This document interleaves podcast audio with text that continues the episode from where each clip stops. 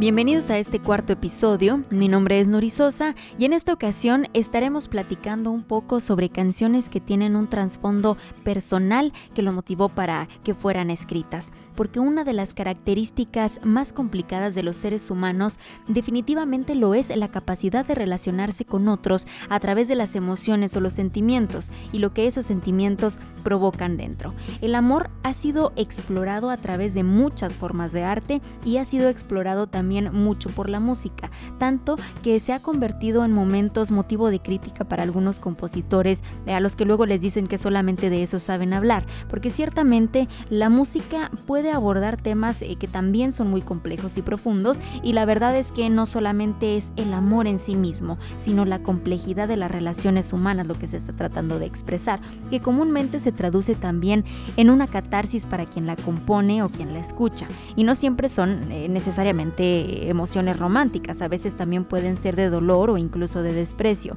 Y en el mundo de la música es muy común encontrar esas canciones de amor, pero a veces más que solamente querer abordar estas emociones en lo general, tienen un trasfondo que refleja la realidad de las historias que hay detrás. Y al igual que en nuestra vida diaria, estas canciones también están llenas eh, de toques de realidad, de rumores y a veces de simples especulaciones de lo que otros creen conocer. Y en esta lista abordaremos algunas historias detrás de esas canciones de amor que están conectadas a la realidad de quienes las escribieron. Y como en este tema abunda la música de muchísimos géneros, en este episodio vamos a acotar ciertos estilos y vamos a partir de un sonido muy característico de los 60s, vamos a recorrer algunas canciones que están muy vinculadas al sonido de post-punk y new wave y un poquito de soft rock y un poco de sus variantes alternativas. La primera canción que vamos a estar escuchando en nuestra lista es de una banda formada a mediados de los 60s y que está muy relacionada también con los movimientos de post-punk y new wave que comentábamos.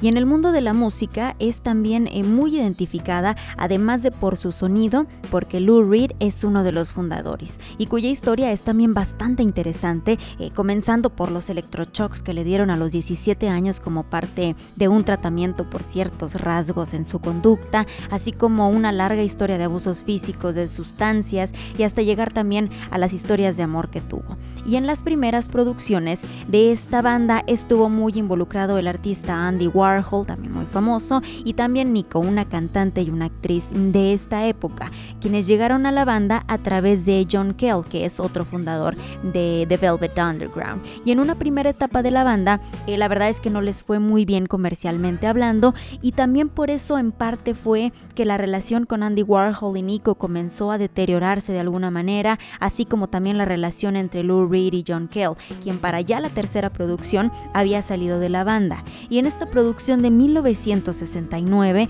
además de que ocurren estas rupturas, comienza también una etapa, vamos a llamarle de oportunidad, en la que Lou decide experimentar con nuevos sonidos en el álbum, y de ahí que decidiera incluir la primera canción que escucharemos en la lista llamada Pale Blue Eyes una canción que durante algún tiempo algunos pensaron que Lula escribió para Nico, pero que en realidad no fue escrita para ninguna mujer que tuviera ojos azules, sino que la inspiró un amor que tuvo en la universidad llamado Shelly Albion, con quien aparentemente intentó volver más de una vez y que ella misma llegó a decir que a pesar de que quiso demasiado a Lou Reed, simplemente no era alguien con quien uno desearía tener una familia, era lo que ella decía. Y esto debido a su historial eh, de vida, porque eso lo hacía todavía más complicado. Entonces la canción nos retrata un poco esta situación de un amor frustrado y voluble que aparentemente también es prohibido porque al final de la canción deja claro que ella está casada por lo que debe conformarse simplemente con la amistad